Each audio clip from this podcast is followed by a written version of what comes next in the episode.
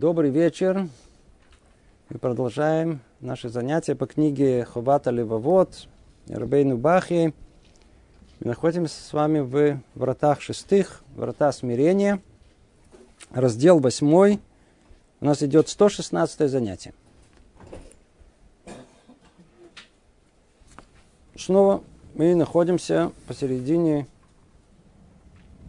э, врат смирения –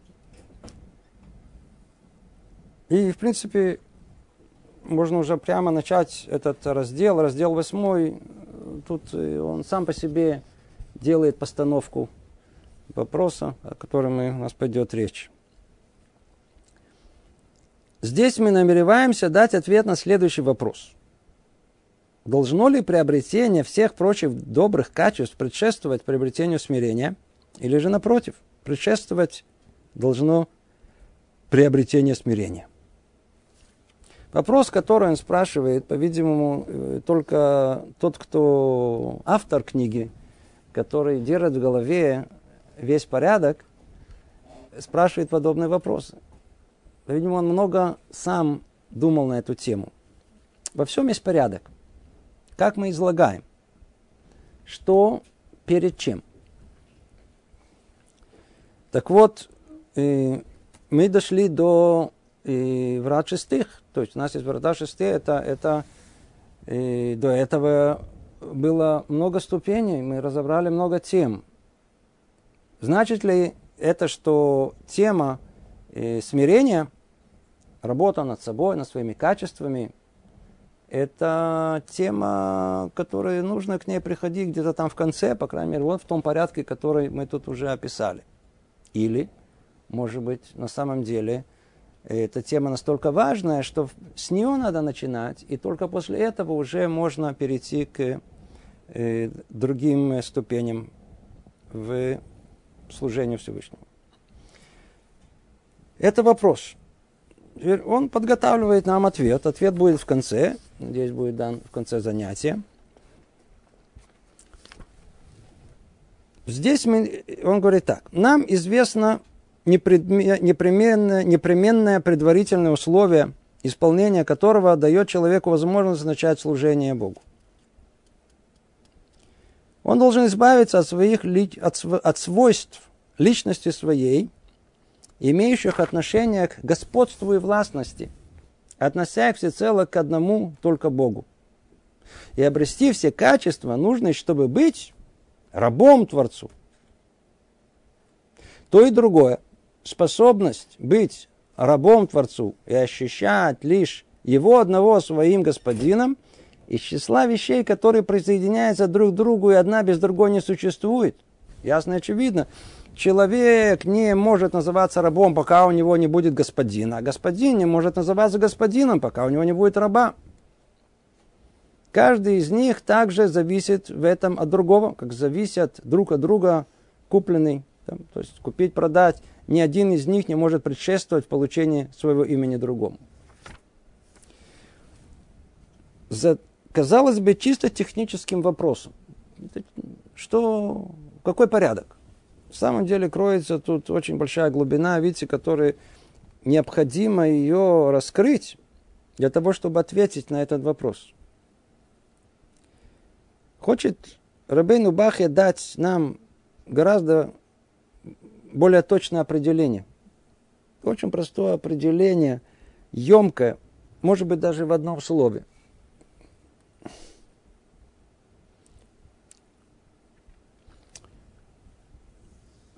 Машгиах,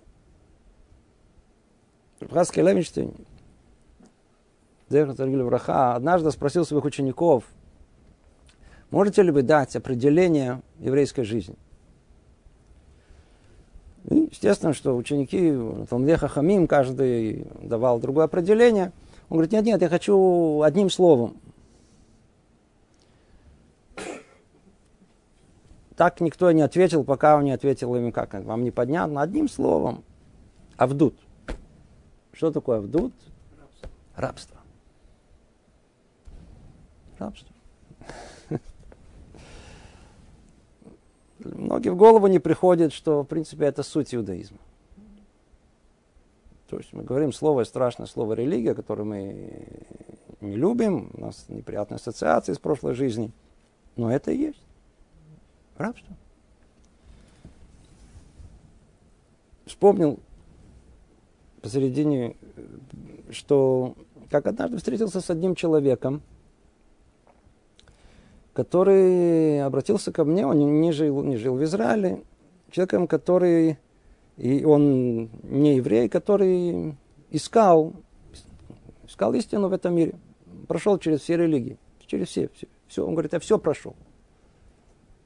И только в конце, просто так, для, что называется, для общей интеллигенции, он решил заглянуть, э, о чем говорят и о чем говорит иудаизм, и вот начал изучать, и на этом остановился.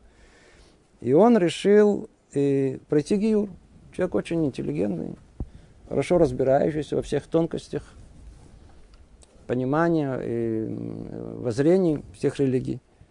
И даже приехал спросить вопрос, значит, пройти гиюр, как проходить гиюр. То есть вопрос не было даже постановка, то вопрос был только как, каким образом. Спросил его этот вопрос. Вы понимаете, что такое быть э, евреем? Может быть, не согласно тому, как видите вокруг себя, как люди живут, но так, как надо, называется, по протоколу, по книге, как, как, как положено. Он спросил, что? быть рабом. Вы готовы быть рабом? Человек думающий был. Он не ответил сразу. Он сказал, знаете, я об этом не думал. И через несколько дней он мне позвонил и сказал, вы правы. Я не готов быть рабом. То есть философия, и глубина, э, обсуждение, понимание, все захватывало, все правильно, все истинно, хорошо в этом изучение Торы, изучение мудрости, доставляет удовольствие любой душе возвышенной. Быть рабом? Может быть, мы просто выросли изначально э, в атмосфере, где больше поощрялась свобода, верно?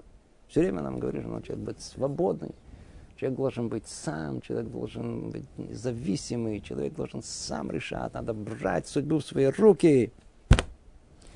Каждый из нас хочет быть хозяином, быть начальником, может быть, не, так сказать, не над всей страной, не над городом, не, ну, по крайней мере, над кем-то, но хоть над кем-то, да, хоть, хоть над детьми своих, ну, кого-то надо, где-то я должен кем-то быть, должен, должен проявлять. И тут вдруг такое, вот тина, быть рабом. Оказывается, рабом. Что значит рабом? Смотрите, как он говорит. Сейчас мы к этому вернемся. Это, это, это очень, это центральная, центральная часть еврейской жизни, которая пропускается.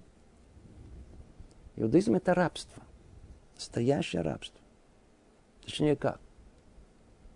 Когда вышли из Египта, там находились в рабстве. Эта тема там разбирается. Вышли оттуда из рабства на свободу. Так и сказано о том, что мы выходили там из рабства на свободу. Но в самом деле, мы не вышли на свободу. Наоборот, мы вышли для того, чтобы прийти к горе Синай, там получить Тору и там стать рабами.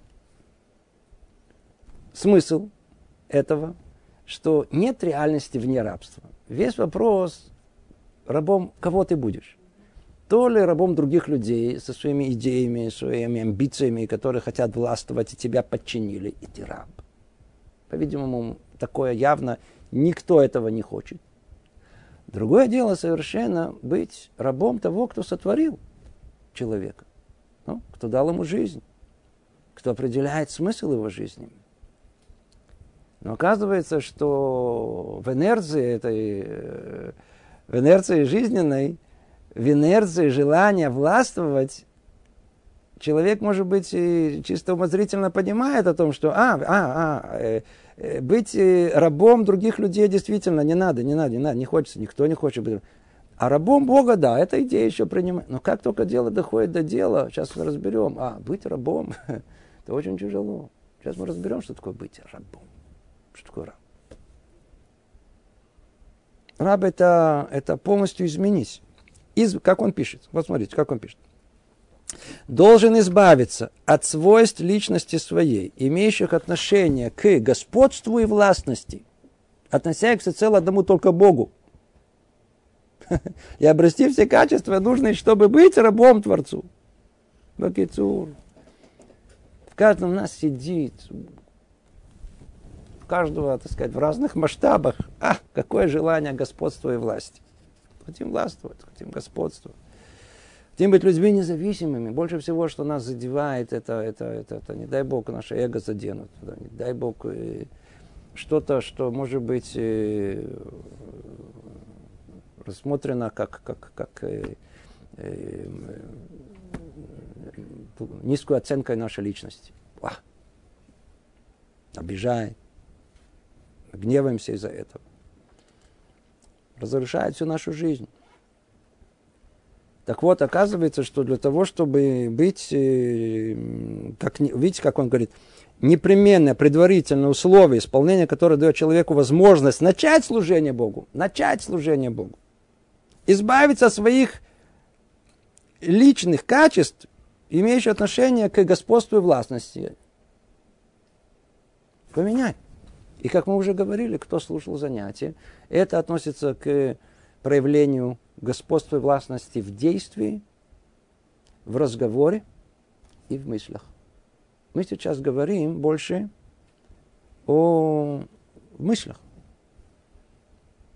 Потому что э, качество это более всего проявляется в этом внутреннем э, высокомерии, которое сидит каждого из нас, противоположное смирение, которое мы должны приобрести. И он, он который толкает это внутреннее высокомерие, толкает человека к господству, властности, постоянному ощущению, что мы правы. А оказывается, что нужно сделать? Приобрести все качества, нужные, чтобы быть рабом Творцу. А что значит ком быть рабом Творцу? Значит, надо, надо, надо все, что мы в чем думаем, что мы хотим властвовать, мы, все должно быть наоборот. Кто истинный властелин в мире? Только он. Теперь, чтобы это понять, что делает Рабейну Бахи? Он говорит, послушайте, чтобы это понять, у нас есть уже прототип этих э, отношений. Есть э, раб и есть господин. Теперь, что нам э, э, говорит? Понятие раб не существует без понятия господин. Чтобы быть рабом, по сути, по определению, это должно, э, надо иметь господина для того, чтобы быть рабом. С другой стороны, чтобы называться господином, э, необходимо, чтобы у него был какой-то раб.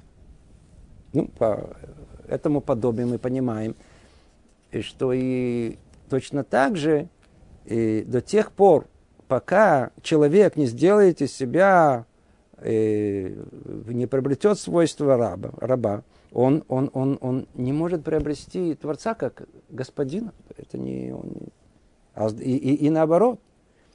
Творец как бы не является господином до тех пор, пока человек тут, в этом мире, не сделает из себя раба. В принципе, это был путь нашего праотца Авраама.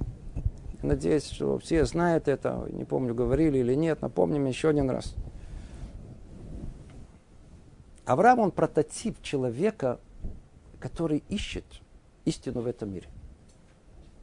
Известно, что, как у нас написано в Митрашим, с трех лет и до 48, обратите внимание, с трех лет 48, много десятков лет. Он искал истину в этом мире, пока не нашел, пока не пришел к идее единого Творца, установил базу монотеизма в этом мире. Скажите, за эти годы человек, который вкладывается в этом, да, это его мысли, это его достояние, он их приобрел, понимаете? Он был великим э, философом, назовите его, то, с точки зрения определения, что как того, кто любит мудрость. Он был великим э, любителем мудрости, да, исследователем ученым назовите его. И он пришел к тому мнению, к которому он пришел. И вот Тара рассказывает нам о, Тара устно рассказывает о десяти испытаниях, которые он прошел. Интересно, Мидраш перечисляет эти все испытания. Первое испытание, которое есть, оно не описывается в Таре, как вообще не упоминается даже, а только там ищется намек, как можно понять из самой письменной Торы, что имеется в виду. Первое испытание описывается в устной Торе, в Мидраш, Мидраш Рава, который раскрывает нам, что Авраам Авину, когда он дошел до понимания того, что в мире есть единый Творец, то он это не скрывал и открыто об этом говорил. И как бы он, согласно пониманию того мира, он как бы поднял бунт против устоев общества того времени. И царь, который тогда, Немрод, который руководил, он был царем э, э, мира, он его бросил в Кившана Эш, в огонь, в яму в огненную печь. Все знают, большое испытание, и произошло чудо. Да? Спасли его. То есть ему был дан выбор. Или ты отказываешься от своих воззрений, живи, но очень хорошо, даже дадим тебе почет, или мы тебя просто умертвим. Да, это, это последний день твоей жизни. Пожалуйста, выбирай. Что выбирает Авраам? Он выбирает истину. Что мне дороже истина, чем жизнь. Готов отдать жизнь за истину. Ну, скажите, если бы на, мы бы писали бы Тору, не дай Бог, то, по-видимому, подобное испытание было первое, что должно быть написано в явной форме. Все должно впечатлять. Гораздо больше, чем то, что описывает Тора, что он описывает лех-леха. Описывает иди себе, это верно, это испытание, оставляй это место, иди в другое место – это тоже не так просто перейти с места на место, эмиграция. Но готовность отдать жизнь, не, скажите, есть больше что-либо, что человек отдает. Почему это испытание вообще Тора не описывает? Сейчас послушайте очень интересную вещь. И всяком сомнении, Авраам Амилом был величайшим из мыслителей, которые когда-либо было, и кто столкнется с книгой Сефара и Цира, Э, книга созидания, которую э, он написал, поймет, до какой уровня понимания реальности он дошел. Творец, естественно, знает все, что открыто перед, э, перед Авраамом. И вот он начинает посылать ему испытания один за другим. Первое испытание это было Кевшана Эш, это было вот этот огненная печь, в которую должны были его бросить. Тора не упоминает это. Почему? Почему она не упоминает? Ответ. Лани удати. Он такой.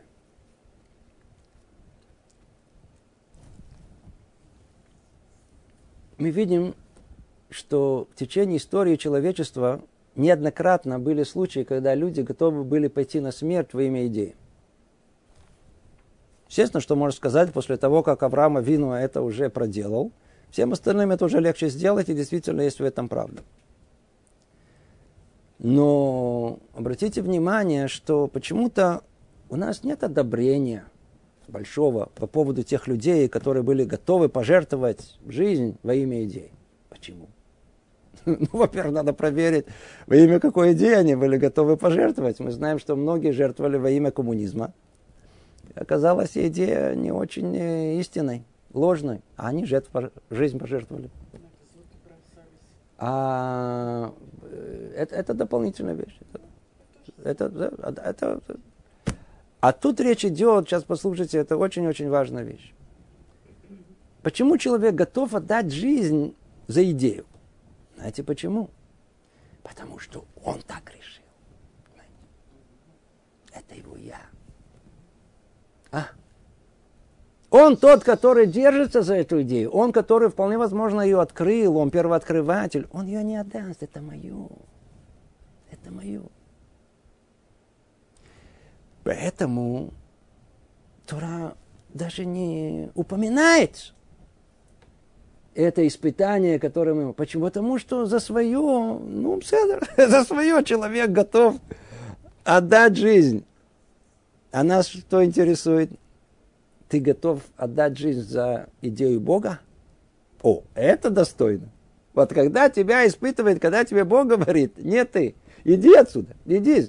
Ты же тут хорошо, ты уселся, тут хорошо живешь, ты вот устроился, ты даже открыл тут семинар, мальчики, девочки, устраиваешь э, э, э, Киру, у вас все, все у тебя, у тебя идет хорошо. Отлично. Но тем не менее, ты тут не будешь евреем. Уходи в другое место. Там, там. Это вопреки логике. Это вопреки его личному пониманию. Что делал? Что хотел Творец от, от, от, от Авраама? Что он хотел?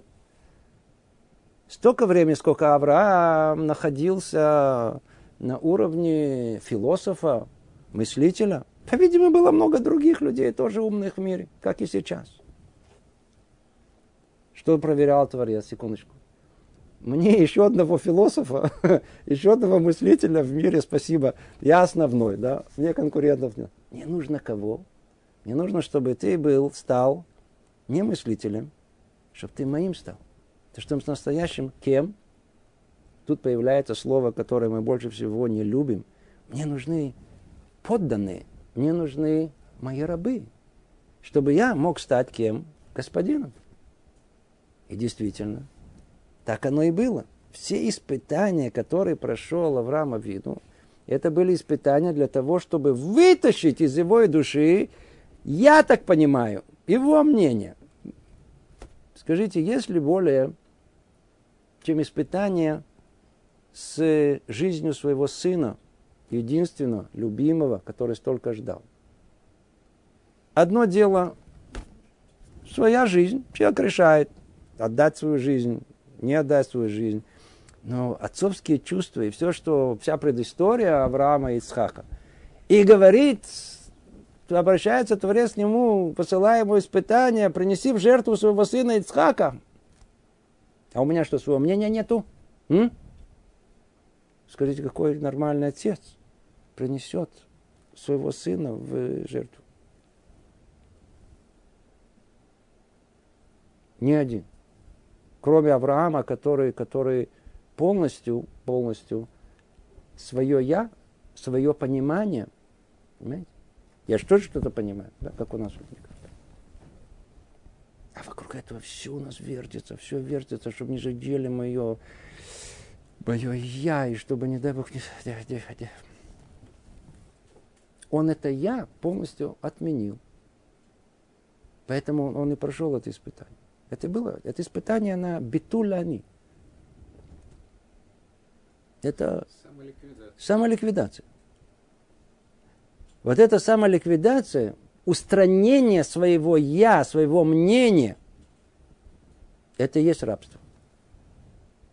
Это и есть рабство. Моего я не существует. Не существует. То есть Адон, господин, всегда прав.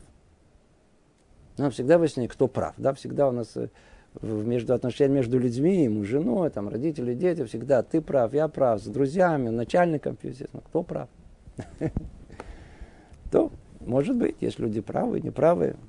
В отношении с господином, тот, кто раб, у него нету нету никакой возможности, даже как бы гавамина, нет никакого вообще понимания, что вообще может, можно предположить, что есть сторона, в которой я, как раб, я в чем-то прав. Вообще нету моего я. Нету даже с чем сравнивать. Раб воспринимает полностью все, что говорит господин. Полностью. Всегда прав. Сто процентов.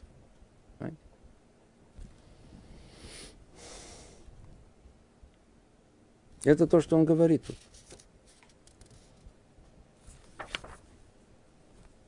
Предварительное условие, исполнение которого человек возможно начать служение Богу, он должен избавиться от своей личности своей, имеющих отношение к э, и господству и властности. Господство и властность – это свойство только Бога. Это только Его. Поэтому Он и является Богом, поэтому Он нас сотворил для этого. Без этого, как он говорит, нету, нету господина до тех пор, пока нет раба. Мы не можем называться себе, не будем мы, не будем, э, Бог никогда не будет Богом до тех пор, у нас нет э, людей, которые являются рабами. И только став рабами, мы приобретаем господина. Как он говорит, это как это один без другого не, не существует. ни один из них не может предшествовать получению своего имени другому. Все, все, взаимосвязано одно другое. Поэтому, как первое, как начало всему, как понимание всего, это, это шаг, который больше всего он противоречит нашей сути. А ну, добавим еще несколько слов, тяжелых, тяжелых слов. Каждый из нас встречался с э, нашими дорогими братьями, сестрами, далекими от Торы, от еврейской жизни, которые утверждают о том, что, смотрите, тут главное, чтобы человек хороший был. Верно? Или есть определение более такое, знаете, более близкое к тому, что мы хотим сказать. Это «я еврей в сердце». Действительно, скажите, э, кто-то забирает у людей хорошие качества или обвиняет в том, что они нехорошие. Вдруг уже все хорошие. Вопрос, какие критерии этой хорошести, что есть добро. Ну, определи критерии, потом можно понимать, что есть э, хорошо, что есть плохо. И тем не менее, а я еврей в сердце. Что такое еврей в сердце? Еврей в сердце, знаете, кто решает, что есть хорошо, что такое плохо? Я решаю. Вот я решаю о том, что воровать плохо. Или я решаю, что вот помогать другим людям это хорошо. Милосердие прекрасно. Помогаю всем. Кто решил? Я решил. Это я решил. Но в один прекрасный день я могу точно так же решить о том, что хорошо, милосердие очень хорошо, но не сегодня. Все надо иметь свои границы. Сегодня я не... Милосердие это плохо, потому что я устал. Араб, у него нет своего мнения. Если повелевается милосердие, оно не зависит от того, устал, не устал, хочешь, не хочешь, понимаешь, не понимаешь. Знаете, по этой причине есть Интересное явление в армии, каждый из нас знает. Мальчики, которые знают в армии, кто были. Есть в начале курс молодого бойца. Интересное дело. Курс молодого бойца. Надо, надо тебя обучать, тоже обучать. Но почему-то там уделяется огромное внимание какой-то муштровке такой. Правое, левое, да, упал, встал, да, па, па, па, па. Представьте, сейчас начинаются военные действия. То же самое правое, левое скажут. Эти правое, левое. Какое правое, левое? Стрелять надо. Надо тут, тут, тут надо прятаться, так куда надо бежать, надо вообще не. Что тебя гоняют? Знаете, сколько эти гонения на этих плацдармах и ну кто это прошел, знает. Ответ никакого отношения не имеет к подготовке к военным действиям в прямой форме, а в окольной подготавливает суть солдата. В чем суть солдата есть? Подчинение. Чтобы у тебя не было никакого своего мнения. Чтобы у тебя не было желания, так сказать, обсуждать э, э, действия или решения командира. А то, что командир говорит, головой об стенку. Послали туда в огонь, значит в огонь. В воду, значит в воду. Вот куда пошлю, туда и пойду. Курс молодого бойца – это превратить такого строптивого юношу в полностью покоренную душу, которая, которая будет выполнять любое повеление командира, чтобы стать рабом. А без этого ничего не может функционировать. Представьте себе о том, что армия состоит, и, скажем, из, я знаю, армия из 100 тысяч человек состоит из 100 тысяч командиров.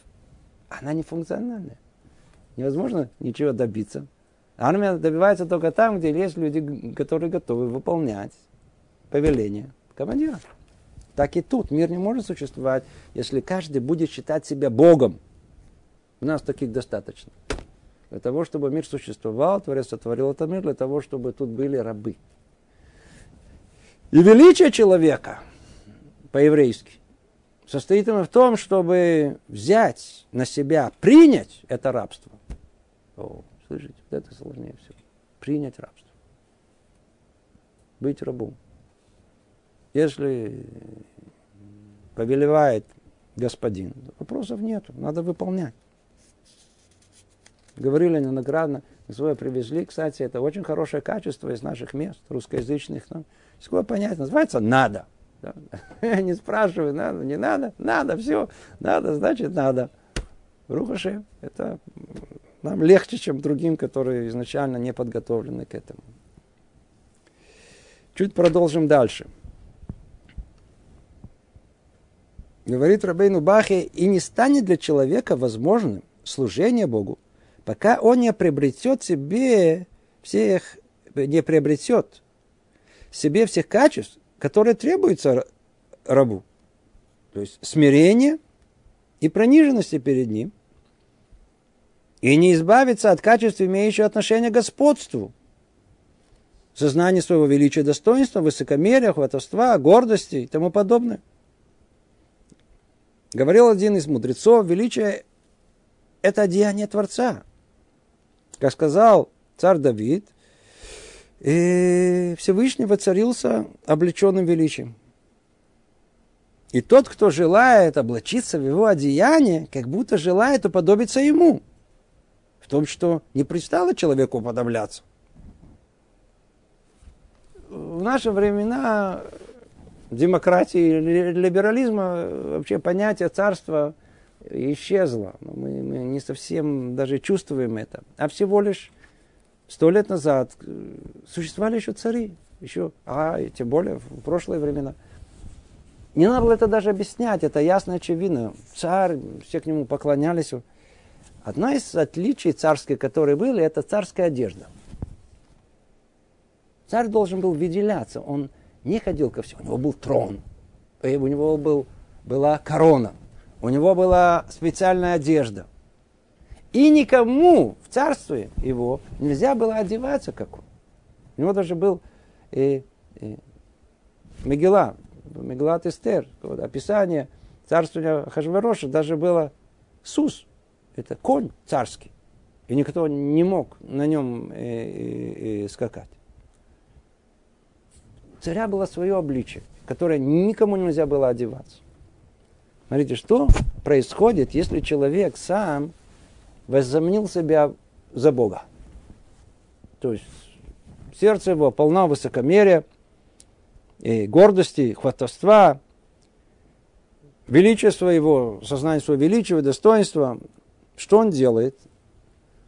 Он, в принципе, как бы одевается в одежду самого Всевышнего. Почему? Потому что если есть понятие э, высокомерия, величия, это только присуще самому Творцу. Видите, как говорит сам царь Давид, э, Всевышний воцарился, облеченный величием. Все величие только его. Снова, понятие величия, если оно существует, значит оно для чего-то существует, иначе бы оно не существовало. Чем дальше мы разбираем, тем больше понимаем, что это качество, оно негативное. Мы должны, это стремление к величию, это гордость наша, высокомерие.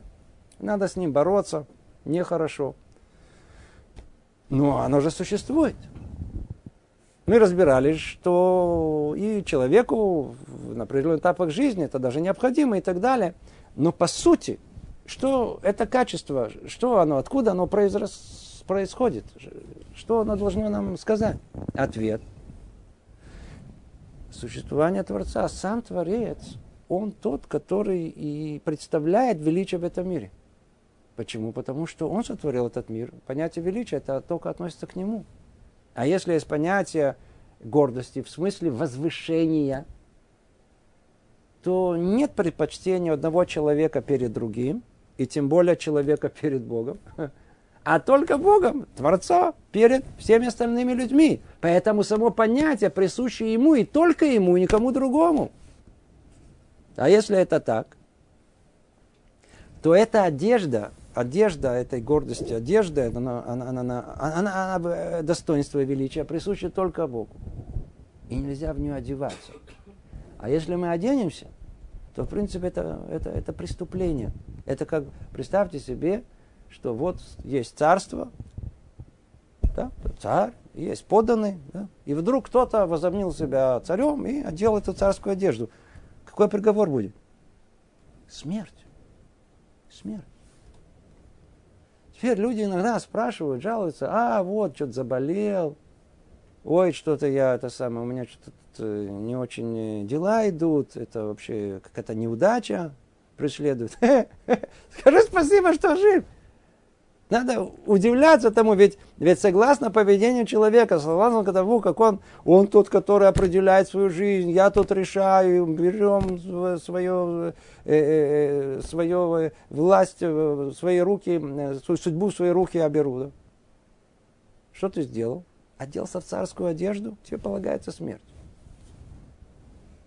И несмотря на это, Барухашеем, Дожбарху спас тебя, милосердие его как бы оттягивает правосудие, тебе еще дает жизнь. Скажи спасибо, что ты живешь.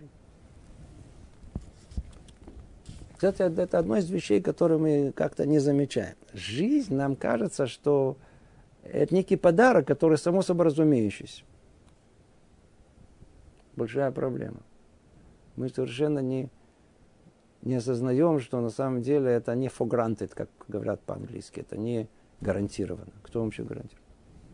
Тот факт, что мы живем, это самое большое чудо. Интересно, что мудрецы наши установили в молитве, которой мы молимся три раза в день. Когда говорят Хазарат Ашац, повторяет молитву этот э, кантор или ведущий молитву, то когда доходят до Мойдим, Модим Анахнулах, да, когда благодарность идет, то все должны сказать это вместе с э, э, Шелех Цибура, вместе с э, посланником. Почему? Вроде бы мы уже свое дело сделали, мы уже э, молитву прошли. Но как только доходит до этого места, то нужно участвовать в этой молитве посланника э, нашего Кантора.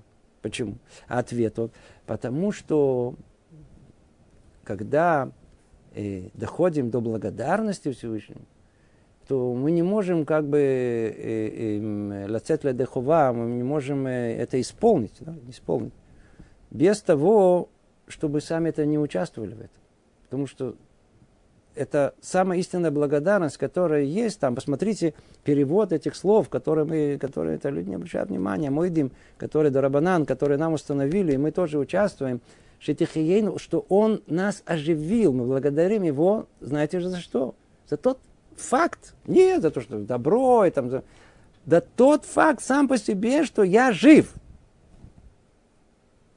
То есть это вопреки нашему интуитивному пониманию, что это само собой разумеющееся, что я живу. Вовсе нет. Нормальное состояние – это отсутствие, а не присутствие. Тот факт, что есть жизнь, о, это требует ответа. Если нас нету, так нас нету. Нас не было до того. И нас не будет после того. Это понятно, это очевидно. А вот тот факт, что вы появились в этом мире, о, что, что я появился в этом мире? Что именно меня тут не хватало. Выясняется, что сам Бог решил, что именно меня не хватало, значит, меня привели в этот мир. Ну, так я не должен благодарить Его за то, что просто тот факт, что Он меня оживляет. А тот факт, что мне положено уже давным-давно какое-то страшное наказание из-за того, что я веду себя не как раб, а веду себя как Бог. И несмотря на это, я еще живу. Ну, надо все воспринимать в пропорции. Да, о том, что я должен быть рад того, что я просто жив, и меня еще не убрали с этой сцены. Человек должен научиться быть рабом. Это истинная суть э, еврейской жизни, всего служения ощущение раба, который принимает все, что сверху посылает ему Всевышний. Теперь, как конкретно это реализуется? Продолжает и говорит Рабейну Бахья, и невозможно говорить о приобретении добрых качеств человеком, человеком веры, пока он не исполняет возложенного на него, как сказано в Писании, ведь послушание лучше жертвы. Послушание лучше жертвы но при этом он не исполнит своего долга, пока не примет на себя служение Творцу. Однако служение ему не станет для человека возможным, пока он не увенчает Творца всеми качествами, относящимися к господству, а сам избавится от них ради имени его. Но все это невозможно для человека, пока он не поработит себя Творцу, чтобы обрести все качества, относящиеся к рабу сделаться же рабом. Его невозможно без истинного смирения перед Богом, приниженности, согбенности перед Ним, как мы уже говорили прежде. Видите, он строит логическую цепочку, одно связанное с другим. Давайте снова разберем его, так сказать, он как бы и за другим строит.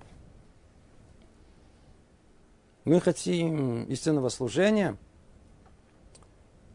хотим приобрести качества, необходимые для того, чтобы являться человеком веры, ну, э, база всему. Давай проверим, как ты себя ведешь, как раб или как, э, что называется, свободный. В чем это будет проявляться? В первую очередь. Давайте посмотрим. Ты выполняешь повеление, которое тебе обязывает твой господин, да или нет? В отношениях господин, раб, нет такого возможно, нет, нет, нет такого, чтобы раб не выполнял повеление э, Всевышнего. Значит, э, мадад, вот этот э, проверка, проверка того, являюсь я рабом или нет – оно в чем будет состоять? Я выполняю его повеление, да или нет? Всего лишь на все. Как знать, я действительно являюсь рабом вот в таком вот, с большой буквы, да, или нет? И согласно тому, до какой степени я выполняю, и мне хочется выполнять, если я стараюсь выполнить все предписания моего господина. Мне господин, мой господин, он мне повелел хранить субботу. Он мне повелел соблюдать кашрут. Он мне повелел надевать твилин и так далее. Молиться три раза в день. Если я раб, то все мое желание понять точно указание моего господина. Что он имел в виду? Он мне сказал одну фразу, секундочку, ну там же есть много деталей, надо разобраться. А при такой ситуации, а при такой ситуации, а вот если это не так, а если это раньше, а если это...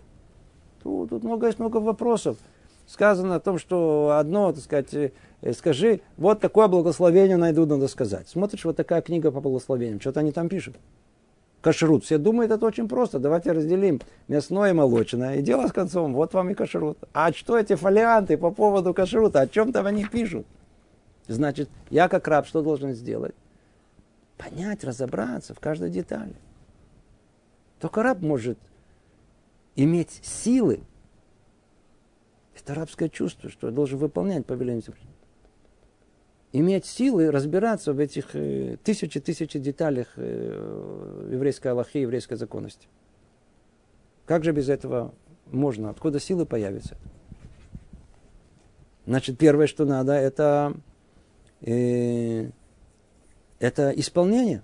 Но он говорит, послушайте, сейчас слушайте, смотрите, как он выстраивает цепочку. Но исполнение, однако служение ему – не станет для человека возможным, пока он не увенчает Творца всеми качествами, относящимися к господству, а сам избавится от них ради имени То есть то, что мы уже упоминали до этого. Надо избавиться от желания э, э, э, хвастовства, гордости, величия, высокомерия. А и кому при... Э, это только Всевышнему. Значит, значит, для того, чтобы у меня были силы выполнять все повеления Всевышнего, как у раба настоящего. Я должен э, подготовить свои внутренние качества, платформу, базу всему.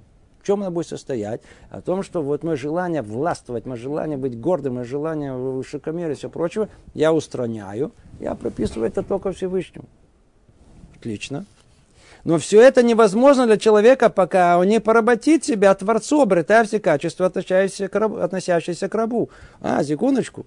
Если мы хотим действительно избавиться от всех этих э, качеств, которые мы перечислили, то надо себя поработить, надо себя заставить, надо себя каким-то, сейчас скажем как, э, э, привести к состоянию ощущения, что я раб.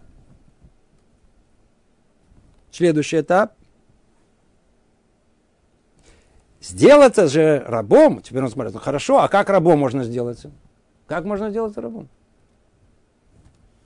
Сделаться же рабом невозможно без истинного смирения перед Богом, приниженности и сгобленности перед Ним, как мы уже говорили прежде. А, стать рабом можно только при одном условии, которое он говорит.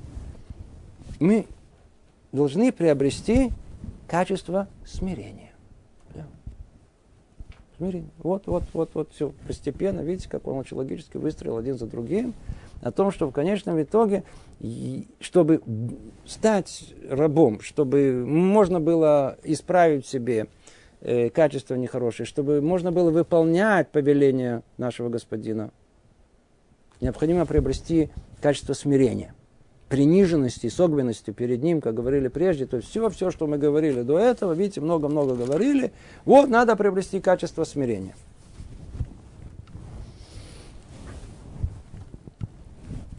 Все это неизбежно приводит нас к тому, что приобретение всех добрых качеств, исполнение обязанностей должны опираться на смирение. Оно во главе их и начало им всем. Получается так. Получается, что, что то, та тема, которую мы с вами изучаем, врата шестые смирение. Кажется, что она самая центральная, которая есть в еврейской жизни. Все, все строится над ней. Если раскрутить желаемое в этой еврейской жизни, и потом это раскрутить на, назад, в поисках, откуда все это идет, неизбежно мы к чему приходим? К приобретению качества смирения как базы всему. Человек смиренный может быть, только человек смиренный может быть рабом. Только ощущая себя рабом, можно все остальное исправлять. Тогда можно и выполнять все, что говорит господин, без всяких разных обсуждений. Более того, даже самому с радостью искать все тонкости исполнения, чтобы угодить моему господину. Так должен чувствовать себя раб. Но все это можно только при условии приобретения качества смирения. Теперь мы пришли к постановке вопроса, с которой мы начали. То есть, что, что, что проделал Рабейну Бахи? Он проделал очень-очень тонкий анализ, в котором пытался понять, каково место качества смирения. Выяснилось, что это качество является центральным, основным. Это база всему. База всему. Сколько снова скажем, мы это много раз говорили. И еще раз надо повторить что смирение – это не только база связи с э, Всевышним. Это не только шанс стать рабом, чтобы по-настоящему достоиться того, чтобы у нас был господин. Что мы делаем, кстати, в Роша Шана, мы кричим, Атагу Амелех. Кричим. Это молитва основная, которая есть в Роша Шана. Атагу Амелех. Э, ты царь наш. Что это значит? Согласно тому, насколько мы громко кричим, имеется громкое в виду, с каким намерением, истинным, искренним, в глубине души мы это произносим, согласно этого, насколько мы его возвеличим, устанавливаем его как царя, настолько мы являемся его подданными. То есть, насколько он нам господин, настолько мы его рабы. Понимаете, до такой степени. Это одна область. Без этого вообще отношения с Богом невозможно. Мы много раз говорили, о том, что качество смирения это вообще это ключ просто к нормальной жизни. К тому, чтобы жизнь без, без этих вечных конфликтов, вечных претензий, вечных каких-то придирок, вечного критики, вечного недовольства, вечных ссор и всего прочего, которого душения друг друга, преследования, шикания, шакания, всего сумасшествия, которое может заполнить нашу жизнь в доме, и сделать ее совершенно невыносимой. Все из-за чего? Из одного одного качества, качества высокомерия. Вся при... То есть отсутствие качества смирения. Не готовы смириться. Ну, не готовы. Это не, это ни в коем случае. Да вы что? Вы хотите что? Что вы ко мне? Смотрите, как люди разговаривают. Послушайте, что люди говорят, откройте художественную литературу, я не говорю все остальное. Это энциклопедия высокомерия. Все то же самое в разных словах, разных вариациях. Все построено на высокомерии. Все. И еще одно, как мы говорили, два корня. Высокомерие как бы верхний корень, основной, есть нижний, называется тава. Тава – это э, вожделение. Да, два корня. Да. Все, что есть в мире, это только то ли это, то ли это. Ну, иногда вместе, иногда по отдельности. Ключ всему смирение. Все приобретается в тот момент, когда мы можем приобрести качество смирения. База всему. Теперь возвращаемся к изначальному вопросу. Так, секундочку. Так, э, как же надо, в каком порядке надо приобретать? Спросил он вопрос. Очень-очень существенный. по порядку изложения это врата шестые. Но из того, что анализ, который только что проделали, это должны быть какие врата? Первые. Ну, давайте посмотрим, что он, что он говорит.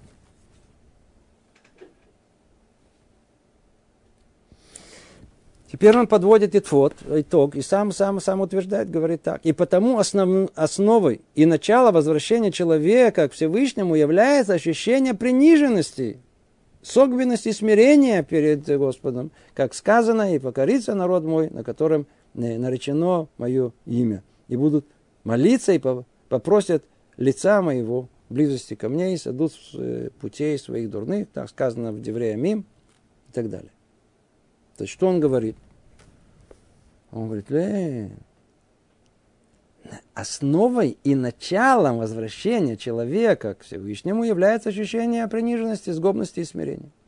Он говорит, нет. Началом всему и основой всего является смирение. Так почему же она находится во вратах шестых, а не в самом начале? Ответ. Потому что если мы бы не прошли бы все эти врата до этого, мы бы, скорее всего, даже не поняли бы, о чем речь идет тут, в этих вратах шестых. Давайте это скажем ясно, чтобы было очевидно. Так, чтобы было ясно. Это. В теории, чисто со стороны умозрительного понимания, вне всякого сомнения, надо начинать с этого. Это корень.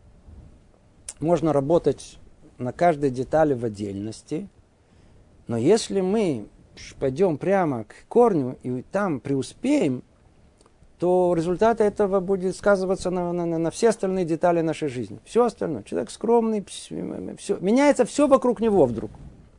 Начинает замечать других людей, их нежелания. Конфликты исчезают, связь со, со, со Всевышним другая совершенно становится. Все, все, все, все меняется. То есть с точки зрения теоретической, да, то есть, не всяком сомнении, начало всему, база всему, основа всему – это ощущение приниженности и смирения. Смирение. А как с точки зрения практической? Как это осуществить? Ответ. Если мы начнем сразу же возьмемся за свою гордость, мы потеряем вообще э, базу жизни.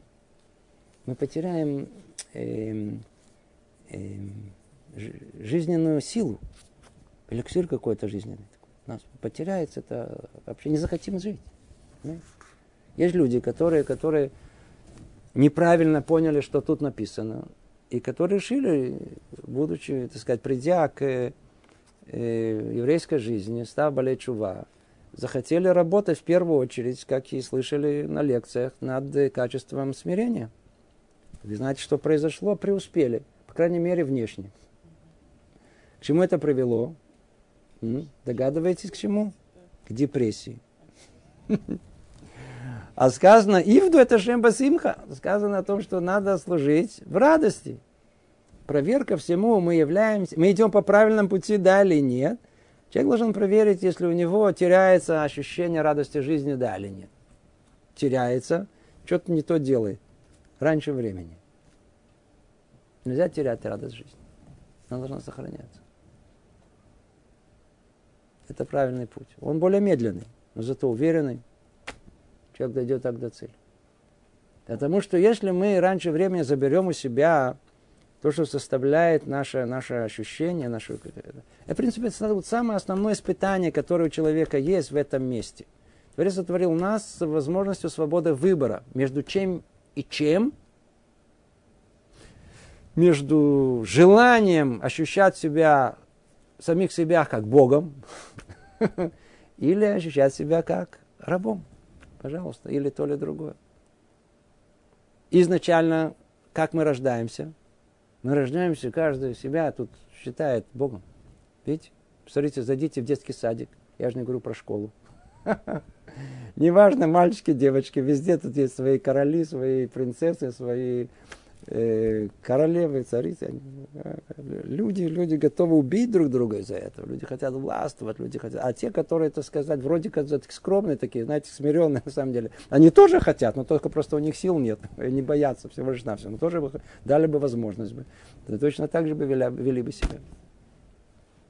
Значит, изначально в душе нашей, э, как испытание, находится желание властвовать. Я Бог.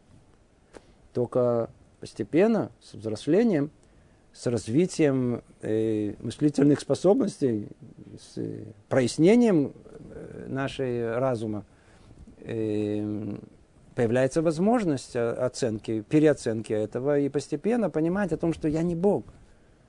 И тогда придет, я не только не Бог, я на самом деле раб. У, вау, это сколько это занимает времени? Ну, каждого по-разному. Неизбежно должны пройти этот путь от Бога, который чисто виртуально находится у нас в понимании, и до ощущения раба, который должен в реальной жизни должен быть в нашей душе. Это путь, который человек должен проделать. Поэтому какой порядок должен быть в приближении к качеству смирения? Постепенный. Ну, во-первых, надо знать, что это база, основа всему. Да, так сказать, восприятие умозрительное, тут нет проблем с этим. А вот как идти с этим, как бороться, как с самим собой, со своими, как постепенно идти, ну, как она постепенно. Как? Ну, по-видимому, по пути, который он и указал. По этой причине это и находится тут, в вратах шестых, а не поставлено в самое начало. Потому что вначале нужно понять, что есть Господин в этом мире, что есть Бог, что есть Творец. После надо научиться видеть проявление его в этом мире, чтобы это напоминало. Мы видели его везде, вокруг нас. Это было вторые врата, помните? Надо после этого понять, если, если есть Творец, и так ясно его проявление в этом мире. И я творение. Значит, я как творение сотворен для чего-то. Значит, мне надо прояснить, для чего я сотворен. Значит, мне нужно это, это, это выполнить. Я же для этого сотворен. Это был, поэтому врата служения называли. А после этого мы разобрали, э, какое качество основное в этом служении есть. Это было качество упования на Всевышнего. А после этого мы разобрали, что значит быть, э, исполнять э, это во имя Всевышнего. Как бороться со своим дурным побуждением. Все это этапы необходимы для того, чтобы добраться до момента, когда по-настоящему уже реально можно будет работать над качеством под названием смирение. Более практично для нас это означает более конкретно, скажем это для кто касается чисто нас. С момента, когда человек это понял, осознал, начинается работа над своим я. Единственное, что, скажем это в процентах, да, как-то может быть это понятнее, что если у меня эго на 100%, то я не буду сразу все это убирать и делать вид, как будто у меня этого эго нету. Это неправильно, неверно, это нездоровый путь. Но зато я могу свое эго уже на 1% чуть-чуть опустить свой нос. Это можно делать действительно даже с самого начала. И смотреть, как я душа моя на это реагирует. Я выживаю, не выживаю. Теряю радость или нет. Прошло несколько месяцев. Можно еще на один процент снова проверить и так далее. И так далее. Время от времени нужно просто опустить свой нос. Как чисто и религиозное упражнение такое интересное, знаете, которое, которое человек проделывает сам с собой. О том, что вот сегодня, да, не надо завтра, завтра никогда не получается. Вот сегодня первая же э, какая-то моя э, интеракция, связь с другими людьми, где нужно, так сказать, то ли я выше, то ли я ниже, да, значит, я беру изначально я ниже. Я сам себе как бы вызов посылаю. Да? То есть жена что-то скажет, а я промолчу. Или там муж скажет, жена промолчит. Дети что-то скажут дерзкое и промолчит. А давайте посмотрим, сработает, не сработает. Да, просто посмотрим, я на этот один процент я хотя бы преуспел, да или нет. Я же не, не, не, я же буду таким же быть гордым и, и высокомерным, но только, но только посмотрим, если вообще в состоянии хотя бы один раз промолчать, хотя бы для показухи, посмотрим. И так человек начинает работать над самим собой. И один раз, потом еще раз, потом еще раз, потом еще один раз. Потом увидит, это возможно. На каком-то этапе появится вещь удивительная, что это происходит до того как. То есть он уже до того как способен настроить себя на то, что я уступлю, даже если я прав. А, естественно, уступать надо только тогда я прав. Когда я не прав, не надо уступать. Это он прав. А так как мы правы, мы всегда правы, высокомерие всегда, оно настроит нас на нашу правоту, то вот тут и находится наше испытание, чтобы мы себя считали о том, что я не прав. Просто как? Почему? Потому что это принцип. Я как раб. Да. Я слышал, что такое понятие. Раб это я не прав. Раб это я никогда не прав. Раб мне ничего не полагается. У меня только есть обязанность, никаких прав нет.